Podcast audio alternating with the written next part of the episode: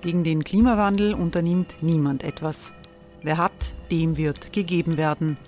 Und Frauen verdienen weniger. War ja immer schon so. Man ärgert sich und macht weiter. Was aber, wenn nicht? Wir haben eine Idee. Die Falter Arena macht die Bühne frei für Menschen und Projekte, die das Land verändern. Mein Name ist Eva Konzett. Ich leite das Politikressort im Falter. Und am Sonntag, den 26. Mai, veranstalten wir im Wiener Stadtsaal die nächste Falter Arena. Mit dabei unter anderem der ehemalige Politiker und Neosänger Matthias Strolz, Theresa Imre von Markter, Sonja Jöchtel von Love Politics oder Kari Ochsner von Ochsner Wärmepumpen. Machen statt jammern. Wir schauen uns an, wie das funktionieren kann. Kommen auch Sie vorbei. Alle Informationen und Tickets finden Sie unter falter.at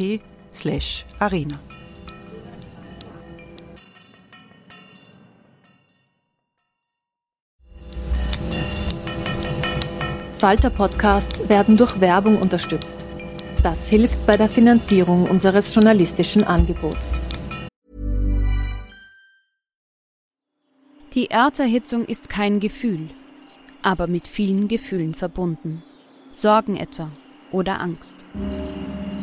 Eine Veranstaltung gegen diese Ohnmacht ist Tipping Time, eine Klimakonferenz der Zivilgesellschaft. Von 9.5. bis 11.5. findet Tipping Time in Kooperation von Globe Art, Solektiv und Tangente St. Pölten statt und lädt ein zu Diskurs, Diskussionen und Workshops mit namhaften Vortragenden wie Nikolai Schulz und Friederike Otto. Weitere Informationen finden Sie auf www.tangentesanktpölten.at.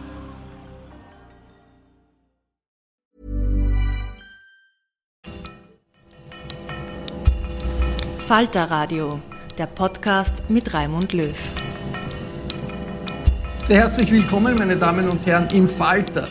Wild umstritten, die Medien, der ORF und die Öffentlichkeit in Österreich, das ist der Titel dieser Sendung. Es hat schon lange nicht mehr so heftige Auseinandersetzungen gegeben über Medien und Medienpolitik wie jetzt. Der Chef der Verlagsgruppe News, Horst Pinker, warnt vor einer schleichenden Urbanisierung, wenn äh, die türkise Regierungspartei versucht, durch Inserate Einfluss zu nehmen auf äh, die Berichterstattung der Printmedien. Im ORF steht im August die Wahl des ORF-Generaldirektors äh, bevor. Die Frage ist, ob Alexander Wrabetz eine vierte Amtszeit bekommt, der Mann, der den ORF durch die Stürme der letzten Jahre geführt hat. Wir sprechen mit Top-Journalistinnen und Journalisten und einem international engagierten Experten über die Situation. Diese Sendung kommt aus der Redaktion der Wiener Wochenzeitung Falter. Wir sind alle online miteinander verbunden. Ich freue mich besonders, dass Armin Wolf mit dabei ist. Hallo. Hallo. Armin Wolf ist, wie nicht ganz unbekannt sein dürfte, Moderator der ZIP 2 im ORF und Full Disclosure. Wir haben auch viele Jahre an unterschiedlichen Stellen im ORF zusammengearbeitet. Ich freue mich, dass von der Universität Innsbruck Leonhard Dobusch dabei ist. Guten Tag. Hallo. Leonhard Dobusch ist auch, wie man sieht, im Momentum-Institut in Wien aktiv. Er ist Wirtschaftswissenschaftler und Mitglied im Fernsehrat des deutschen ZDF. Ebenfalls mit dabei aus der Falter-Redaktion Barbara Todt. Hallo. Hallo. Barbara Todt leitet das Medienressort im Falter. Starke Medien, unabhängige Medien sind lebenswichtig für Demokratien, gerade in Zeiten der autoritären Versuchung. In Österreich hat es in der Zeit der türkis-blauen Koalition massive Angriffe gegeben gegen den ORF, vor allem äh, von Seiten äh, der Blauen. Jetzt unter türkis-grün gibt es diesen Alarmruf für die Printmedien, das versucht wird, die Berichterstattung zu beeinflussen. Armin Wolf allgemein. Was ist geblieben von dieser Zeit der Angriffe in, äh, unter der ÖVP-FPÖ-Regierung? Äh, ist da etwas geblieben? Läuft es vielleicht nur subtiler und weniger öffentlich ab, dieser Druck? Naja, also was auf jeden Fall anders ist, und äh, das ist natürlich für dort, wo ich arbeite, ganz entscheidend ist, äh, dass niemand mehr versucht, den äh, ORF entweder abzuschaffen oder zu verstaatlichen, äh, wie es die FPÖ in der Regierung versucht hat, durch die Abschaffung der Rundfunkgebühren. Äh, das ist mal für uns im öffentlich-rechtlichen Rundfunk schon ein entscheidender Unterschied. Ähm, dass die ÖVP unter Sebastian Kurz eine Partei ist, die sehr viel Wert auf Öffentlichkeitsarbeit liegt und das sagen wir es mal freundlich, sehr, sehr professionell macht. Äh, das ist keine Überraschung. Das hat sich nicht verändert. Was sich verändert hat, ist, dass die Partei wahrscheinlich in den letzten Wochen und Monaten politisch mehr unter Druck ist, als sie, äh, sagen wir mal, äh, Anfang äh, 18 oder 19 war ähm, und vielleicht auch ein bisschen nervöser ist über die öffentliche Berichterstattung. Es hat ja gestern der Finanzminister in der Zeit im Bild 2 dementiert, dass es diesen ähm, Storno oder, oder diese Ankündigung gegeben hat, im Newsverlag keine Inserate mehr zu schalten, man werde weiterschalten. Jetzt nehme ich mal an, äh, dass der Newsverlag äh, das nicht erfunden hat, äh, dass es da schon Irritationen gibt. Aber man muss schon auch dazu sagen, dass die Versuche von Regierungen und von Regierungsparteien und von Parteichefs und Bundeskanzlern Einfluss auf die Berichterstattung zu nehmen, nicht nur im ORF jetzt auch nicht ganz neu sind. Also so ungeschickt war da zum Beispiel und so wenig umtriebig war da zum Beispiel Werner Feimann als SPÖ-Bundeskanzler auch nicht. Ähm, Barbara, dort dieser Alarmruf des Horst Birker, lassen wir, äh, sprechen wir mal kurz darüber. Äh, wie typisch ist das für die Sorge in der Medienbranche? Der Horst Birker ist ja nicht gerade ein linker Aktivist.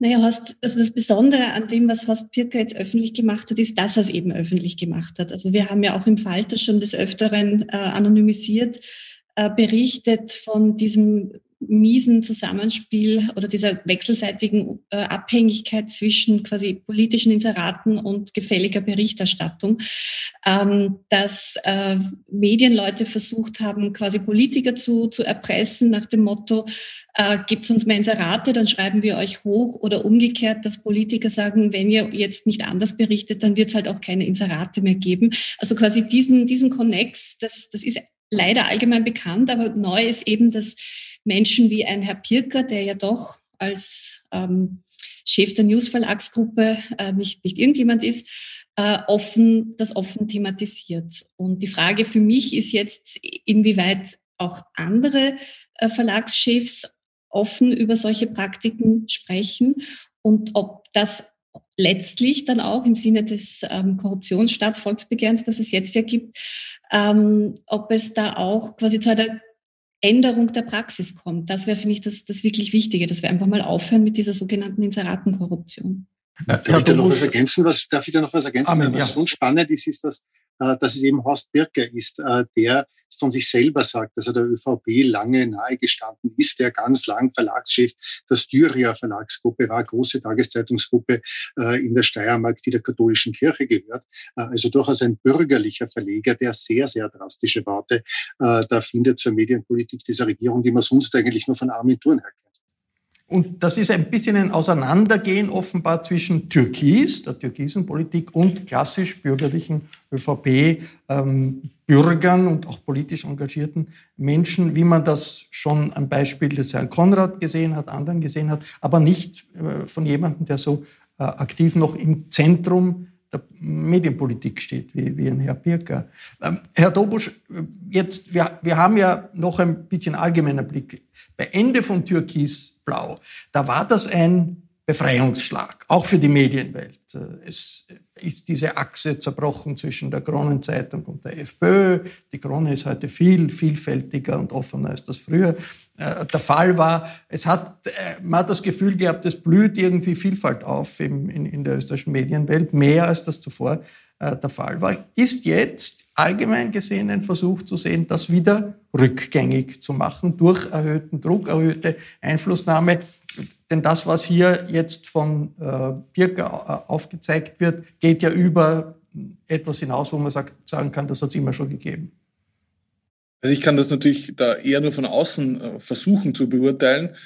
Und da würde ich sagen, ist das Spannende schon auch, wie Barbara Todt erwähnt hat, dass darüber gesprochen wird und dass eben jemand wie äh, Pirker darüber spricht. Ich bin nur nicht sicher, ob er darüber spricht, weil es so viel brutaler geworden ist gerade, oder ob er darüber spricht, äh, weil, weil die Macht am Bröckeln ist. Also ist, da glaube ich, das kann ich von außen nicht beurteilen. Ja. Ist quasi die ÖVP so unter Druck, dass man das heute ansprechen kann, dass man es sich leisten kann, sich zu wehren?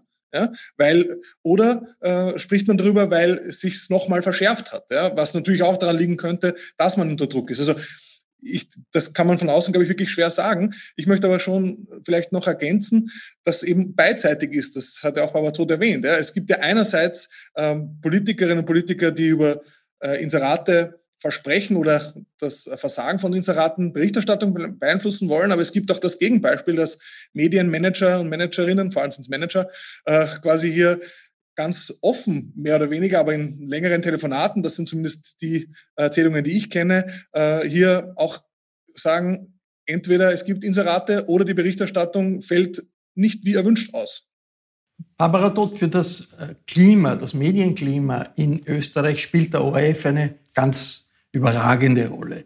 Äh, denn wenn im ORF Journalistinnen und Journalisten harte Fragen stellen, dann schafft das auch eine Situation für andere Medien, äh, schafft das Freiräume. Ich würde mal die These aufstellen, äh, die Presse, die Kronenzeitung, das, was all, was all das die österreichische Öffentlichkeit unterscheidet von einer ungarischen oder polnischen Öffentlichkeit, hängt ganz wesentlich zusammen mit unserem Freund Armin Wolf, der da sitzt, und auch vielen anderen äh, im äh, ORF. Wie groß wird das gespielt international äh, äh, in Österreich? Wie groß wird das gespielt, diese Rolle? Wird das empfunden, diese Rolle des ORF? Nicht nur für den ORF selbst, sondern für die Öffentlichkeit in, in, in Österreich. Ich, ich, glaub, ich glaube absolut. Also der ORF ist, ist ein, ein Leitmedium ähm, nach außen hin, also quasi ins Publikum hinein, aber auch quasi in die, in die Branche hinein. Und es wird sehr, sehr genau beobachtet, gerade jetzt vor der anstehenden Wahl ähm, des Generaldirektors, äh, wie, wie kritisch bleibt der ORF? Äh, wie verändern sich vor allem die Nachrichtensendungen? Also die, wir kennen die Diskussionen, wie, wie schaut es aus mit der ZIP 1, was macht die ZIP 2 anders? Ähm, äh, wie, wie investigativ arbeitet der Report? Also das, da wird sehr genau hingeschaut und ähm, das, das ist, finde ich, auch gut so, weil es eben, äh, weil es eben ein, ein Leitmedium ist für das Land. Und Darüber hinaus ist für mich auch so der zweite Indikator ähm, ganz, ganz wichtig, die, die Austria Presseagentur. Die steht heute zwar nicht so, zum, nicht so zur Debatte, aber auch da finde ich, ist es immer ganz, ganz wichtig und gut hinzuschauen, ähm, wie greift die gewisse Themen auf. Ähm, ja, also insofern hat der ORF eine, vielleicht auch nach der Pandemie, wo uns bewusst geworden ist, mehr denn je wie öffentlich-rechtlicher Rundfunk, welche Aufgabe der auch hat. Also nicht nur Bildungsauftrag, Informationsauftrag, sondern einfach, das ist quasi unser Sender, den wir alle mit unseren Beiträgen mitfinanzieren. Ähm, also insofern ist der ORF, glaube ich, auch im öffentlichen Bewusstsein ähm, gestärkt und wichtiger denn je und das ist sehr gut so. Und wir haben ja auch gesehen in äh, Ungarn oder in Polen, das Umpolen der Öffentlichkeit, der Medien allgemein hat immer begonnen mit Angriffen auf den äh, öffentlichen Rundfunk. Und damit ist die ganze Medienwelt dann äh, gedreht worden. Armin Wolf, heute, wenn wir heute anschauen, oder auch pro futuro, was ist aus der Erfahrung des langjährigen Enkers der ZIP 2 die wichtigste Barriere gegen gelenkte Berichterstattung im öffentlichen Rundfunk? Die wichtigste Barriere ist, äh, sind selbstbewusste Redaktionen, ähm, die sich nichts vorschreiben lassen. Ähm, und es ist ein, ganz, ganz wichtig, ist ein organisatorischer innerer Pluralismus im ORF. Also der ORF ist ja tatsächlich ein gigantisch großes Medienunternehmen für österreichische Verhältnisse. Ähm, ich kenne jetzt auf die Schnelle kein, kein anderes westeuropäisches Land, in dem der öffentlich-rechtliche Rundfunk eine derartige Rolle spielt, was die Reichweite betrifft. 30 Prozent, nicht? Das äh, bitte?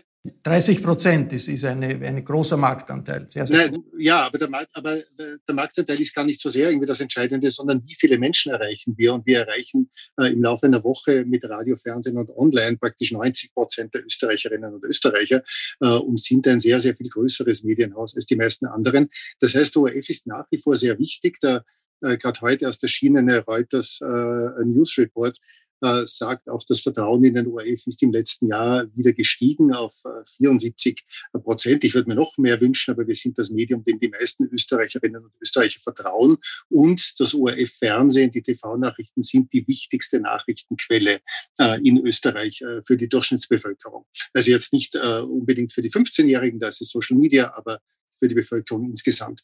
Ähm, und wenn ein Unternehmen so groß ist, hat es natürlich eine große Macht. Und würde es bei uns jetzt so etwas geben, was wir mal hatten ähm, vor 20 Jahren, nämlich einen zentralen Chefredakteur oder Chefredakteurin, die bestimmen könnten, welche Themen äh, wir berichten und über welche Themen wir nicht berichten, was fast noch wichtiger ist, ähm, dann wäre das ein ganz großes Problem.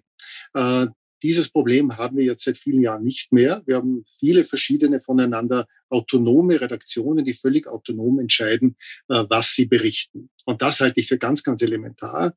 Und was schon passiert ist äh, in dieser Auseinandersetzung gegen den damaligen zentralen Chefredakteur Werner Mück äh, vor 15 Jahren ziemlich genau, ist das seither das Selbstbewusstsein der ORF-Redaktionen, äh, glaube ich, schon stark gewachsen ist. Hat man auch gesehen, auch schon wieder zehn Jahre her, in der Auseinandersetzung um, um Nico Belinka damals, als es darum ging, den damaligen Leiter des SPÖ-Freundeskreises, damals, glaube ich, 23 Jahre alt, als Büroleiter des Generaldirektors zu installieren, äh, was wir durch einen Aufstand der Redakteurinnen und Redakteure letztlich verhindert haben. Also das sind schon Ereignisse, die, glaube ich, gezeigt haben, dass die ORF-Redaktionen äh, sich nicht gern was vorschreiben lassen starke, selbstbewusste Redaktionen hat es natürlich auch in Ungarn gegeben, hat es auch in Polen gegeben. Aber wenn die Machtverhältnisse sich so drehen, dann ist es sehr, sehr schwer, äh, wenn sich die Führung dreht, dann ist es sehr, sehr schwer für Redakteure äh, wirklich Widerstand äh, zu leisten. und dieser ja, Bruch, ja, dieser, ja, also Dieser Bruch von der Zeit damals, von der Zeit des zentralen Chefredakteurs ja. ist, zur Vielfalt im ORF, die es jetzt gibt, ist natürlich verbunden auch mit der Ära des jetzigen Generaldirektors, der das äh, danach einen anderen Kurs gefahren hat. Das stimmt, aber ich äh, muss schon sagen, ich war damals äh, erschrocken und erstaunt äh, unter Werner Mücke in den ersten Wochen, wie schnell sich da hat eine sehr selbstbewusste Redaktion äh, von ja de facto unkündbaren Redakteurinnen und Redakteuren auch einschüchtern lassen. Ähm, und ich hoffe doch und würde mir wünschen, dass das heute so nicht mehr möglich wäre. Ähm, weil also jetzt ungarische Verhältnisse sind wieder was anderes. Ja? Also wenn jetzt der ORF verstaatlicht wird, äh, was jetzt ein Staatssekretär äh, aus der Regierung äh, ORF-Generaldirektor wird und äh, 200 Journalisten kündigt und Journalistinnen, äh, dann ist es was anderes. Aber das sehe ich jetzt mal nicht. Herr Dobusch, die Medienentwicklung in anderen Staaten Europas gibt eine breite Palette. Das äh, grausliche Beispiel Ungarn, das Armin Wolf angesprochen hat, aber auch Großbritannien, wo ja die BBC unter heftigen Beschuss ist seitens der Regierung. Wo steht da Österreich und der ORF?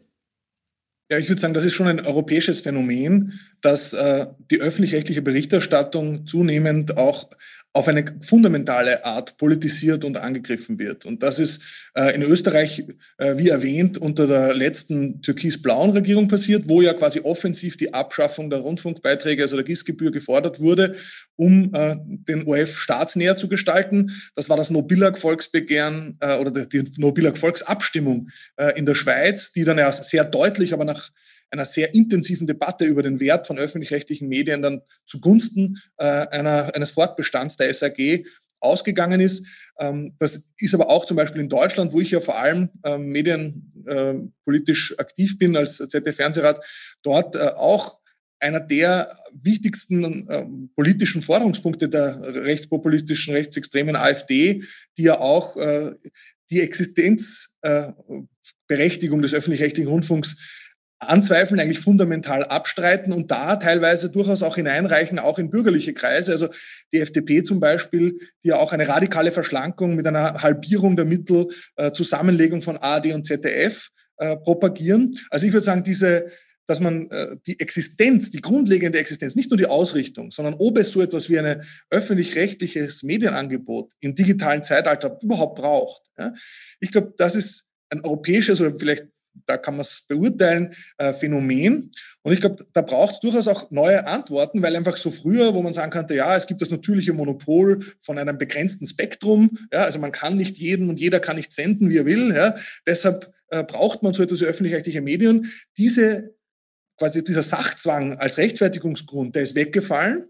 Und das erfordert, finde ich, auch eine neue Begründung, eine neue Rechtfertigung, äh, warum es so ein öffentlich-rechtliches Angebot im digitalen Plattformzeitalter braucht. Und äh, ich glaube, da, da muss auch die, und das ist, glaube ich, auch nicht was, was die öffentlich-rechtlichen selbst sehr gut leisten können, äh, weil da, da argumentieren sie immer in eigener Sache das ist dann doch etwas, was auch im politischen, demokratischen Diskurs hergestellt werden muss. Das ist auch eine Aufgabe von Parteien, dass sie äh, hier ähm, wenn sie denn der Meinung sind, dass es so etwas braucht, äh, sich dafür auch einsetzen und da auch glaubwürdig agieren. Das heißt nämlich auch dann eben für Strukturen einzutreten, die dann eben bewusst die eigene Kontrollmöglichkeit beschneiden. Und ich glaube, da ist zum Beispiel Österreich viel Nachholbedarf. Im Vergleich zu Deutschland sieht man es, wenn in Österreich sich die Mehrheiten im Nationalrat ändern, dann ändert sich fast automatisch immer die Mehrheit im Stiftungsrat. Äh, das ist in Deutschland zum Beispiel besser, zumindest im ZDF, äh, dass er das einzig nationale Fernseh- oder, oder öffentlich-rechtliche Angebot neben dem Hörfunkangebot ist. Dort ist es so, wenn da Bundestagswahlen die Mehrheiten sich ändern, ändert sich überhaupt nichts im ZDF-Fernsehrat, weil das viel stärker föderaler ist und weil seit einem Urteil des äh, Deutschen Bundesverfassungsgerichts 2014 auch staatsferner aufgestellt ist. Nice. Yeah. What you're hearing are the sounds of people everywhere putting on Bombas socks, underwear, and t-shirts made from absurdly soft materials that feel like plush clouds. Yeah, that plush. And the best part? For every item you purchase, Bombas donates another to someone facing homelessness. Bombas. Big comfort for everyone. Go to bombas.com slash ACAST and use code ACAST for 20% off your first purchase. That's bombas.com slash ACAST. Code ACAST. Und im äh, Stiftungsrat des ORF nach den letzten Wahlen äh, sind ja die Mehrheitsverhältnisse so, dass es eine absolute Mehrheit der türkisen ÖVP gibt. Und das gibt äh, natürlich der Diskussion um die Wahl des Generaldirektors ein ganz be besonderes Element. Barbara, dort ist es nicht jetzt in der Realität so, aufgrund der beschriebenen Situation in Europa und der Mehrheitsverhältnisse auch im ähm, Stiftungsrat, dass ein anderer Generaldirektor als der Alexander Vrabetz, eine Abwahl des Alexander Vrabetz als Signal verstanden würde oder werden müsste, die türkische Regierungspartei setzt da einen Generaldirektor ab, der äh, als roter äh, politisch verankert ist. Ich glaube, es gibt ein gewisses Momentum und das, das ist, auch, ist auch gut so. Also das eine ist eben diese, diese Machtverhältnisse, die, die äh, du gerade angesprochen hast. Mir hat ähm, ein, ein wichtiger ÖVP-Medienstratege ähm, schon quasi bei der äh, Wahl, also kurz nach der Wahl 2019 erzählt, eigentlich ähm, diese ständige Kritik, dass die ÖVP mit der Message Control so dominant ist, ähm, da würde Ihnen ja eigentlich im ORF quasi dieses Modell Kreisky-Bacher eh ganz gut gefallen. Also quasi historisch die Analogie, damals Kreisky, sehr mächtiger SPÖ-Kanzler und im ORF mit Gerd Bacher ein, ein konservativer ähm, Generalintendant quasi so als, als Ausgleich. Also übersetzt für die heutige Zeit, man hat sich offenbar im Umfeld von Kurz eine Zeit lang auch gedacht, naja, wenn es quasi den starken Kurz im Kanzleramt gibt, dann schaut es auch nach außen hin ganz gut aus, wenn ein eher SPÖ-naher Rabetz ähm, Generaldirektor des, äh, des ORF ist. Das zweite Momentum, das jetzt noch dazu kommt, ist, glaube ich, äh, die Debatte, die wir haben rund um die Chats und die Besetzung ähm, der, der Staatsholding, also der ÖBAG. Ähm, es schauen jetzt einfach schon alle sehr, sehr genau hin, was im ORF passiert und wie, ähm, wie dort die Generaldirektorenwahl ablaufen wird, weil wir eben noch sehr vor Augen haben, wie es mit Thomas Schmidt und wie es bei der ÖPAC gelaufen ist und wie da ein Aufsichtsrat quasi instrumentalisiert äh, sich instrumentalisieren hat lassen. Ähm, insofern sind das, glaube ich, also ist das jetzt auch ein Momentum, das für den ORF ähm, spannend und, und vielleicht sogar gut ist. Wobei, ob dann am Ende es unbedingt ein, ein Herr Wrabetz sein muss, der daraus entsteht oder vielleicht jemand andere, ähm, das sei dahingestellt. Aber ich glaube, wichtig ist, zu spüren oder wichtig ist das Bewusstsein, dass wenn es jetzt quasi ein, ein türkiser, also quasi ein Thomas Schmidt würde, ja, ein, ein ähm, türkiser äh, Sekretär, ein türkiser Handlanger, ähm, das, ich glaube, das geht sich, das geht sich jetzt nicht mehr aus. Und der Alexander Wrabetz ist ja eines sicher nicht, er ist nicht Teil der Familie. Also so wie in den Chats es immer heißt, es muss irgendjemand aus der Familie an wichtige Positionen äh, kommen. Insofern wäre das schon ein Signal, wenn, wenn er sagt, er will das, er sagt, er kandidiert. Äh, wenn, wenn das äh, nicht passieren würde. Armin Wolf, wie könnte Alexander Vrabetz wiedergewählt werden oder wie könnte jemand anderer gewählt werden? Was sind da realpolitisch die Verhältnisse im Stiftungsrat? Gut, also muss man mal zum einen sagen, was, was Leo Dobusch angesprochen hat, dass sich in Österreich die Mehrheitsverhältnisse im Stiftungsrat mit jeder Nationalratswahl ändern, ist natürlich ein Drama, dass man von jedem Stiftungsrat oder fast von jedem Stiftungsrat und Rätin äh, weiß, wie sie abstimmen werden, äh, nämlich mit ihrem Freundeskreis. Äh, ist natürlich auch ein Drama, dass diese Freundeskreise ausschließlich nach Parteien, nach politischen organisiert sind, äh, ist auch ein Drama und dass es in Österreich kein Verfassungsgerichtsurteil gibt, was die Staatsferne des ORF betrifft ist auch ein Drama. Ähm, jetzt ähm, äh, arbeite ich schon sehr, sehr lange im ORF, nämlich seit 36 Jahren, davon jetzt die letzten 15 Jahre unter einem Generaldirektor Alexander Frabetz. Was man dem Alexander Frabetz, glaube ich, sehr zugute halten muss, ist, dass er sich in die Berichterstattung nicht einmischt, äh, dass die Berichterstattung und die Redaktionen tatsächlich sehr, sehr frei arbeiten seit 15 Jahren. Aber ich bin jetzt auch nicht der Pressesprecher von Alexander Brabetz, also äh, dass er unter den unterschiedlichsten Mehrheiten bis jetzt gewählt wurde und dass ich auch jetzt keine hohen Beträge gegen seine Wiederwahl wetten würde, ähm, auch keine hohen für seine Wiederwahl, weil es, glaube ich, wirklich total offen ist, hat schon damit zu tun, dass er etwas kann, was er ja selber auch schon mal gesagt hat auf einer Pressekonferenz, nämlich Mehrheiten organisieren. Und Mehrheiten organisiert er natürlich, indem er auch nicht nur Manager, sondern auch Politiker ist und schon auch bereit ist, ähm, viele politische ähm, Deals einzugehen. Also ähm, Was man aber möglicherweise muss an der Spitze eines öffentlichen Fernsehens. Ja, weiß ich nicht. Also keine Realität. Ahnung. Ich weiß, ich ehrlich gesagt, ich weiß nicht, warum im ORF nach einer Nationalratswahl der Chefredakteur der Zeit im Bild wechseln muss. Äh, weiß ich nicht. Also äh, kann natürlich ein reiner Zufall sein, kann natürlich irgendwas mit dessen Performance zu tun haben, ähm, war aber, glaube ich, nicht so, sondern hatte, glaube ich, nur mit dem Wahlergebnis zu tun. Äh, und ich würde mir wünschen, dass das nicht so wäre. Da, da würde ich mir auch wünschen, äh, dass ein ORF-Generaldirektor mal Nein sagt ähm, aber natürlich äh, ist das ein wahnsinnig, wahnsinnig schwieriger Job, weil äh, wir brauchen zum Beispiel ganz, ganz dringend ein neues ORF-Gesetz äh, für unsere digitalen Möglichkeiten. Äh, die sind wirklich quasi aus dem, aus dem letzten Jahrhundert. Ähm, und dafür braucht der ORF natürlich wiederum die Zustimmung der Politik. Also das ist ein wahnsinnig komplizierter Job, den ich um nichts in der Welt äh, haben wollen würde und können würde. Aber als, ich bin ja dort als Journalist angestellt und, und nicht als Lobbyist oder, oder, als, äh, oder als Manager. Äh, und da würde ich mir schon manchmal wünschen, äh, dass bloß weil Politiker auf die Idee kommen, dass ihnen ein Chefredakteur äh, nicht mehr gefällt, ähm, dass dann ein Generaldirektor äh, vielleicht auch gelegentlich sagt, ja, mir gefällt er aber schon. Und das wäre vielleicht eine Botschaft auch äh, an den Bundeskanzler. Er könnte ja Großzügigkeit zeigen. Also sozusagen äh, sagen, äh, es gibt heftige Diskussionen, es gibt einen Verdacht, schleichende Urbanisierung. Hier habt ihr den Beweis, das passiert nicht, das will ich nicht. Es kommt jemand äh, wieder zum Zug, der das in den letzten Jahren ganz gut gemacht hat. Also ich, dem, ich glaube, es geht groß unter Druck die, gesetzt. Die Botschaft, die Botschaft an den Bundeskanzler wäre viel knapper und klarer. Es geht ihm eigentlich überhaupt nichts an, wer im ORF-Generaldirektor ist. Der Bundeskanzler ist dafür nicht zuständig. Ja, aber er spricht wahrscheinlich mit seinem Freundeskreis. Jetzt, ja, ich fürchte, ja. Das ist ja das, das Problem. Ist, das ist die Realität. Jetzt äh, vergleichen wir mal mit der Realität in Deutschland. Herr Dobusch, Sie sind im Vergleich Organ des ZDF. Dort gibt es jetzt auch Intendantenwahlen dieser Tage. Wie läuft das dort ab?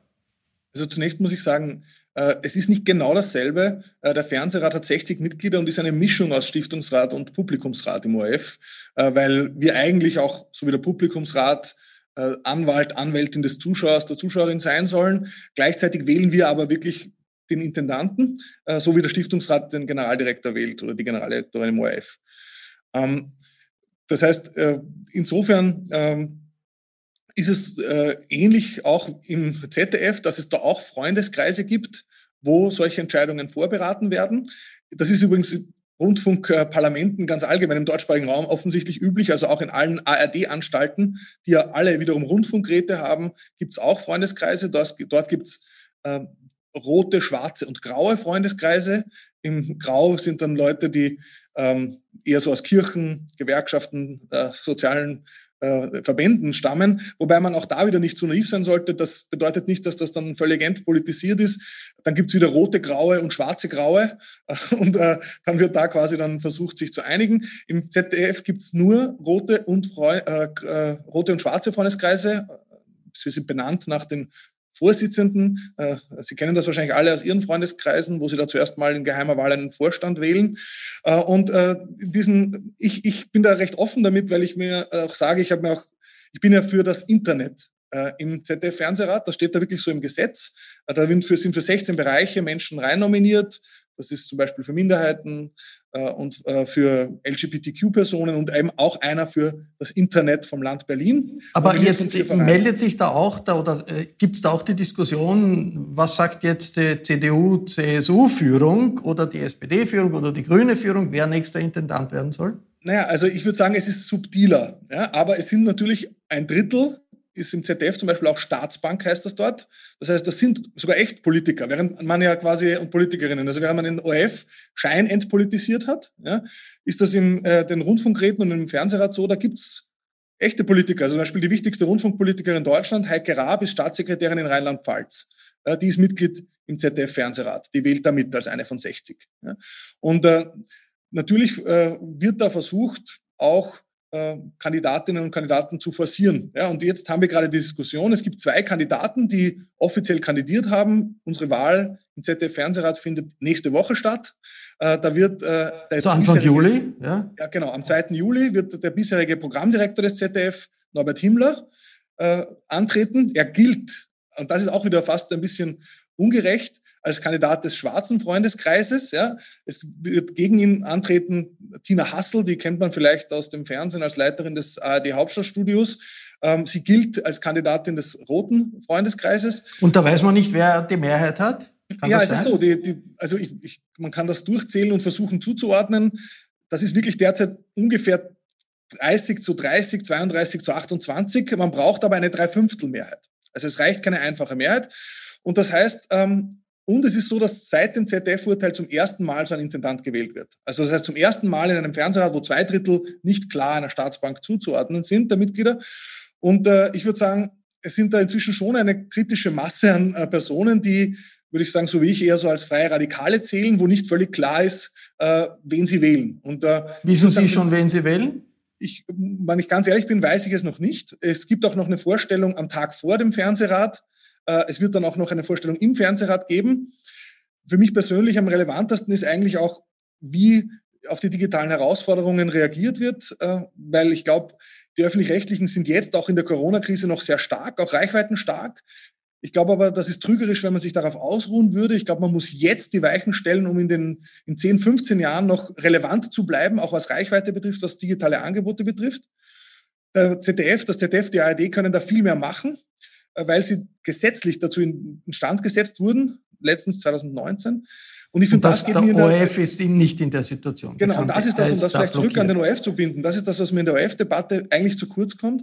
Da wird total viel über Personen diskutiert, aber es wird überhaupt, finde ich, viel zu wenig darüber gesprochen, welche Vorstellungen haben die einerseits, um die vorhandenen Spielräume äh, für neue digitale Angebote des ORF auszunutzen. Da muss ich sagen, habe ich auch von Kollegen Wrabetz, ich habe das, das wird, Konzept, das er das vorgelegt wird, hat, das wird es ja wahrscheinlich geben, wenn es die offizielle Bewerbung gibt. Das gehe, gehe ich mal davon aus. Äh, Barbara, äh, diese Kontrollfunktion im Sinn der westlichen journalistischen Tradition nicht Transmissionsriemen der Macht zu sein, sondern Kontrolle der, der Macht zu sein. Ist das etwas, was sich in Österreich inzwischen etabliert hat? Oder ist diese autoritäre Tradition, eigentlich muss, äh, müssen Medien transportieren, was die Instrumente der Macht sind, ist das nicht nach, nach wie vor so stark, dass man nie sicher sein kann, wie sich das äh, politisch äh, der Wind wendet?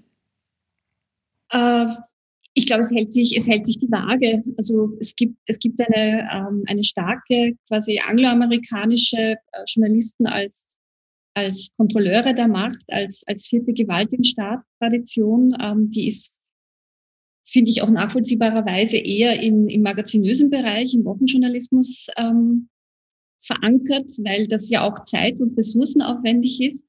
Ähm, es hat sich, finde ich, auch sehr, sehr gut im ORF ähm, zuletzt ähm, etabliert äh, mit, mit Ulla Kramer-Schmidt, äh, angedockt auch an der ZIP 2 und am, am Report, also dieses Investigativteam, auch Martin Thür und ein paar andere Kollegen. Äh, was ich extrem wichtig finde, dass quasi im öffentlich-rechtlichen auch diese, diese Tradition des investigativen Journalismus jetzt hochgehalten wird, auch, auch in der Form des Netzwerkes, dass man mit anderen Medienpartnern quasi an großen Themen arbeitet. Also ich, ich bin da nicht so pessimistisch. Also es gibt, glaube ich, beide Traditionen nach wie vor in Österreich, aber ich, ich finde, im, im Vergleich hat sich quasi diese Kontroll, das Kontrollselbstverständnis in den letzten Jahren ähm, wurde gestärkt und ist auch ausgebaut worden. Armin Wolf, äh, die größte Herausforderung des ORF der nächsten Zeit, das ist angesprochen worden von Leonhard Dobusch, in der digitalen Welt sich zu bewegen. Wie ist da der ORF aufgestellt und wie schaut diese Herausforderung konkret aus mit der Tradition, die es gibt im ORF, aber auf der anderen Seite der Realität, die inzwischen eine ganz andere ist? Wir sind da erstaunlicherweise momentan noch gar nicht so schlecht aufgestellt, aber wirklich erstaunlicherweise angesichts der Rahmenbedingungen. Wie gesagt, wir dürfen gesetzlich ganz viel nicht. Wir dürfen kein Stück Video ins Internet stellen, das wir nicht im linearen Fernsehen irgendwie auch senden. Also Online First, etwas, was sich bei anderen Medien schon vor zehn Jahren durchgesetzt hat, das dürfen wir gar nicht gesetzlich. Völlig absurd. Wir haben noch vor wenigen Jahren darüber äh, debattiert, ob wir uns aus Social Media zurückziehen sollen. Äh, ein völlig absurder Gedanke, äh, finde ich, im 21. Jahrhundert. Ähm, äh, mittlerweile machen wir das ja Gott sei Dank äh, nicht mehr. Ich bin in der Zeit in Bildredaktion für die Social Media Kanäle äh, verantwortlich. wir haben auf Facebook und auf Instagram mittlerweile 700.000 bis 800.000 Abonnentinnen und Abonnenten jeweils. Wir beginnen jetzt mit einem TikTok-Channel. Ähm, also wir machen da angesichts dessen, wie die gesetzlichen Rahmenbedingungen sind und auch die Ressourcenbedingungen sind, eh erstaunlich viel. ORF.at ist seit 25 Jahren das stärkste journalistische Netzangebot in Österreich. Gelingt, glaube ich, außer der BBC keinem anderen öffentlich-rechtlichen auf der Welt. Ähm, also wir sind da grundsätzlich vom Mindset her, glaube ich, nicht so schlecht aufgestellt. Wir sind natürlich äh, als Betrieb überaltert, äh, weil wir seit 15 Jahren sparen und äh, viel zu wenig junge Leute aufnehmen konnten in den, in den letzten Jahren. Aber die, die wir geholt haben, äh, sind wunderbar. Also der Leiter unseres Social Media Teams in der, in der ZIP ähm, ist gerade 30, ist mit, mit 24 zu uns gekommen, macht einen fantastischen Job mit seiner ganz, ganz kleinen Mannschaft. Aber wir brauchen da vor allem gesetzliche Änderungen ganz, ganz dringend. Und es ist völlig absurd, dass wir viel mehr darüber diskutieren, wen denn die Türkisen jetzt als Kandidaten oder Kandidatin finden für die Generaldirektionswahl, äh, als wann endlich das ORF-Gesetz diesbezüglich geändert wird. Wäre hundertmal wichtiger. Fake News und Fakten zu unterscheiden. Das ist äh, die große Überschrift in, in, der Berichterstattung und in der, in der Herausforderung an die Medien. Äh, das hat sich, äh, ist ein bisschen mehr in den Hintergrund getreten, seitdem es äh, Türkis-Blau nicht mehr gibt. Jetzt gibt es einen neuen Parteichef der FPÖ, den Herrn Kickel, der sozusagen mit Fake News massivst äh, präsent ist, präsent ist. Und äh, die FPÖ hat es immer wieder geschafft, die Öffentlichkeit schon auch äh, zu beeinflussen, eine bestimmte Richtung zu drehen. Ist die Vermutung, dass mit dieser offensiveren, aggressiveren äh, äh, Haltung der FPÖ auch wieder die Frage, was ist eigentlich Fake und was ist wirklich Tatsache, stärker in den Vordergrund rücken wird? Amen weiß ich jetzt nicht. Ähm, die Rolle des Herrn Kickel hängt primär oder die Bedeutung des Herrn Kickel für den ORF hängt primär davon ab, ob er in der Opposition oder in der Regierung ist. Also die, die FPÖ war in der Regierung eine wirkliche Bedrohung für den ORF, weil sie das ORF-Gesetz mitschreiben konnte.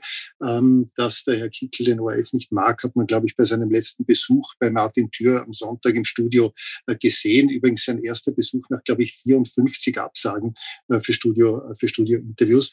Ähm, die Fake News-Debatte beschäftigt uns halt insgesamt sehr groß. Ist doch die Pandemie natürlich in die Größe geworden. Wie gehen wir mit dem um? Ja, helfen, Faktenchecks, äh, was kann man denn mit Menschen überhaupt, äh, überhaupt beeinflussen? Aber ich würde da total unterstreichen, was Barbara Todt vorher gesagt hat.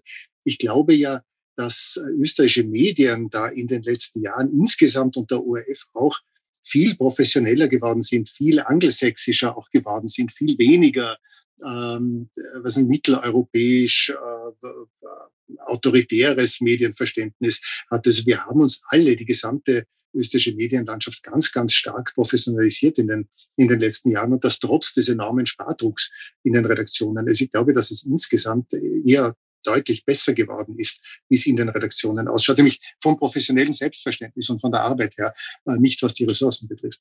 Ja, da, würde ich gern, bitte. Ja, da würde ich gerne einhaken, äh, weil, weil ein wichtiger Punkt bei dieser ganzen Debatte der Fake News und Desinformation scheint mir schon auch, und da, da ist wirklich dieses OF-Gesetz oder das fehlende ORF-Gesetz schon entscheidend, weil einer der wesentlichsten Probleme, die wir schon haben, ist, Fake News poppen immer wieder auf, ja, die sind nicht tot zu kriegen, das ist ganz normal, äh, aber äh, wir haben Depublizierungsfristen im ORF, die skandalös sind, selbst für Informationsinhalte. Ja. Also selbst wenn die ein Jahr online sein dürfen, dann wissen wir doch, dass genau eigentlich das Archiv erst ab fünf, sechs Jahren interessant wird. Und da geht es aber nicht um irgendwelche Wettbewerbsproblematiken, sondern das ist einfach ähm, ein herbeilobiertes, äh, falsches äh, Verständnis von äh, der Bedeutung von öffentlich-rechtlichen Archiven für eine demokratische Öffentlichkeit. Und äh, solange man quasi den öffentlich-rechtlichen nicht erlaubt, auch hier nachhaltig mit in Inhalten dauerhaft online den Fake News etwas entgegensetzen zu können, ja, dann äh, vergibt man sich eigentlich der größten Chance, hier was entgegenzusetzen. Ich glaube, einen einzigen Punkt, den ich hier noch ansprechen müsste, wo ich sagen würde, da würde ich mir, egal wer OF-Chef ist, jetzt schon mehr wünschen, ist, dass man zum Beispiel stärker versucht, Inhalte auf eine Art und Weise zu veröffentlichen, ähm, das auch jetzt mit dem OF-Gesetz möglich ist, sodass die dauerhaft online bleiben können unter einer freien Lizenz. Dann zwar nicht selbst vom OF gehostet, aber zum Beispiel in einer äh, gemeinnützigen Plattform wie der Wikipedia und dann dort zumindest, und das wissen wir erstaunlicherweise, ist gerade die Wikipedia besonders robust gegenüber Desinformationen, äh, aber gleichzeitig gibt es dort kaum Bewegtbild. Ja, und das wäre eigentlich ideal für den ORF, wenn man hier stärker in diese Richtung gehen würde. Und das wäre auch möglich, ohne das Gesetz zu ändern, aber mittel- bis fristig braucht es einfach hier mehr Erlaubnis für öffentlich-rechtliche Angebote im Netz, dem entgegentreten zu können. Barbara Todt ganz. Ja, Armin ist begeistert. Wir, viele sind begeistert. Barbara, äh, wie realistisch ist es, dass es demnächst äh, eine Diskussion um ein ORF-Gesetz gibt unter den Bedingungen der Koalition und äh, dem dem Reformbedarf, der da offensichtlich vorhanden ist, aber auch der Scheu äh, der äh, Türkisen, das anzugehen? Ja, also ich glaube, realistisch ist es nach dem 10. August, wenn wir dann wissen, wer Generaldirektorin äh, oder Generaldirektor des neuen ORF ist. Und ich glaube, das wird auch, hoffe ich, die zentrale Frage sein, wenn es um die Wahl dieser, dieser Funktion geht. Und ähm, auch die Nagelprobe für, für den, den oder die neue Generaldirektorin. Also dieses Gesetz muss kommen. Das ist eh schon jetzt mehrfach gesagt worden. Es ist überlebensnotwendig für den ORF, äh, insbesondere wenn es um Desinformation und auch Fake News geht, denen man einfach online entgegenhalten muss. Und vielleicht kurz als Ergänzung noch dazu, da macht mir Herr Kickel weniger Sorgen als äh, die Tendenz, alternative Fakten von Regierungsseite äh, zu propagieren. Stichwort Andreas Hanger. Also ich glaube, das wird für die Zukunft die noch größere Herausforderung, weil sich eben alternative Fakten und Regierungsmacht, wenn die sich quasi äh, zusammenmischen, ähm, dann ist öffentlich-rechtlicher investigativer Journalismus tatsächlich gefordert. Umso wichtiger ist die journalistische Selbstständigkeit des ORF, das journalistische Selbstbewusstsein und auch die Möglichkeit, äh, dieses Selbstbewusstsein in konkreten Journalismus umzusetzen. Das war eine Sendung über die Medien und die Demokratie in Österreich. Ich bedanke mich sehr herzlich bei allen, die mitgemacht haben. Bei allen, die zusehen und zuhören, bedanke ich mich für Ihr Interesse. Ein Abonnement des Falter darf ich ebenfalls ans Herz legen. Sie können ein Abo im Internet bestellen über die Adresse abo.falter.at. Ich verabschiede mich bis zur nächsten Folge.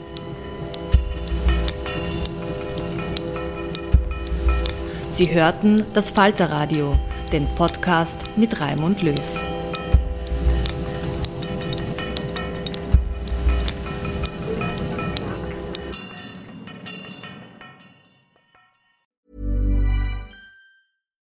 Here's a cool fact.